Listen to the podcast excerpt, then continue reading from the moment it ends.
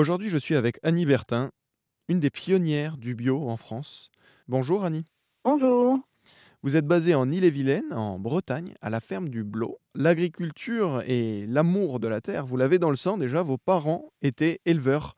Mais vous, ça vous a pas trop plu, hein vous n'étiez pas trop votre truc, les animaux, vous avez préféré les plantes et les légumes, et même les légumes anciens. Oui, j'avais pas l'œil d'éleveur, hein, donc euh, c'est pas, pas, pas pratique quand on n'a pas l'œil. C'est pareil comme je suis pas physionomiste, mais bon, les clients, surtout quand c'est par téléphone, c'est pas grave. Par contre, euh, la, la, nature en général, quand même, j'aime bien et euh, faire euh, aller vers de l'autonomie, tout ça, ça, ça j'aime bien. Je fais la plupart de mes graines. Je récolte euh, pas mal de mes graines que bah, je sélectionne.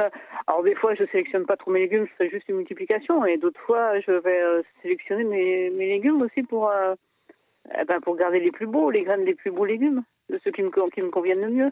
Les mini-carottes, c'est un légume que vous cultivez depuis très longtemps et qui est devenu à la mode un peu dans les grandes tables françaises, parce qu'on le rappelle quand même que vous, vous fournissez des, des chefs étoilés à Paris, entre William Ledeuil, Pascal Barbeau, Thierry Breton. Même si vous, vous êtes basé en Ille-et-Vilaine, vous êtes très étendu sur la France, vous êtes très demandé dans les restaurants euh, étoilés, vous cultivez des légumes anciens, les mini-carottes, il y a quoi comme euh, légumes anciens en France? Oh, Ce qui est le moins connu, euh, je trouve que ce sont les salsifis. Pas les scortionnaires, les salsifis. Les salsifis, c'est-à-dire qu'ils sont euh, plus petits que les scortionnaires, un peu plus petits et à la peau beige. C'est pas connu, je m'en rends bien compte sur le marché. Je vends ça aux restaurateurs, hein, c'est tout. Hein. Il n'y a que qui savent cuisiner ça. Hein. Je récolte aussi des mauvaises herbes, hein. enfin celles qui peuvent se manger. Qu'est-ce qu'il y a comme mauvaises herbes qu'on peut manger?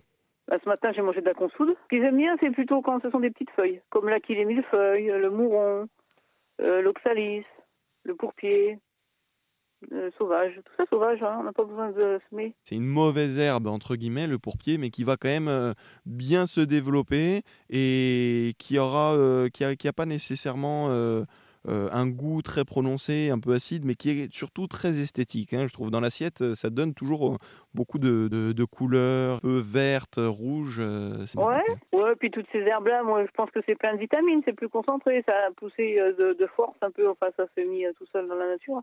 Puis ça fait de la variété, de la diversité, tout ça, donc ça en fait. Et ça, je vends aussi aux restaurateurs. Bah, des herbes cultivées, des petites feuilles de salade, des petites pousses de salade aussi, je fais des, des mesclins, tout ça.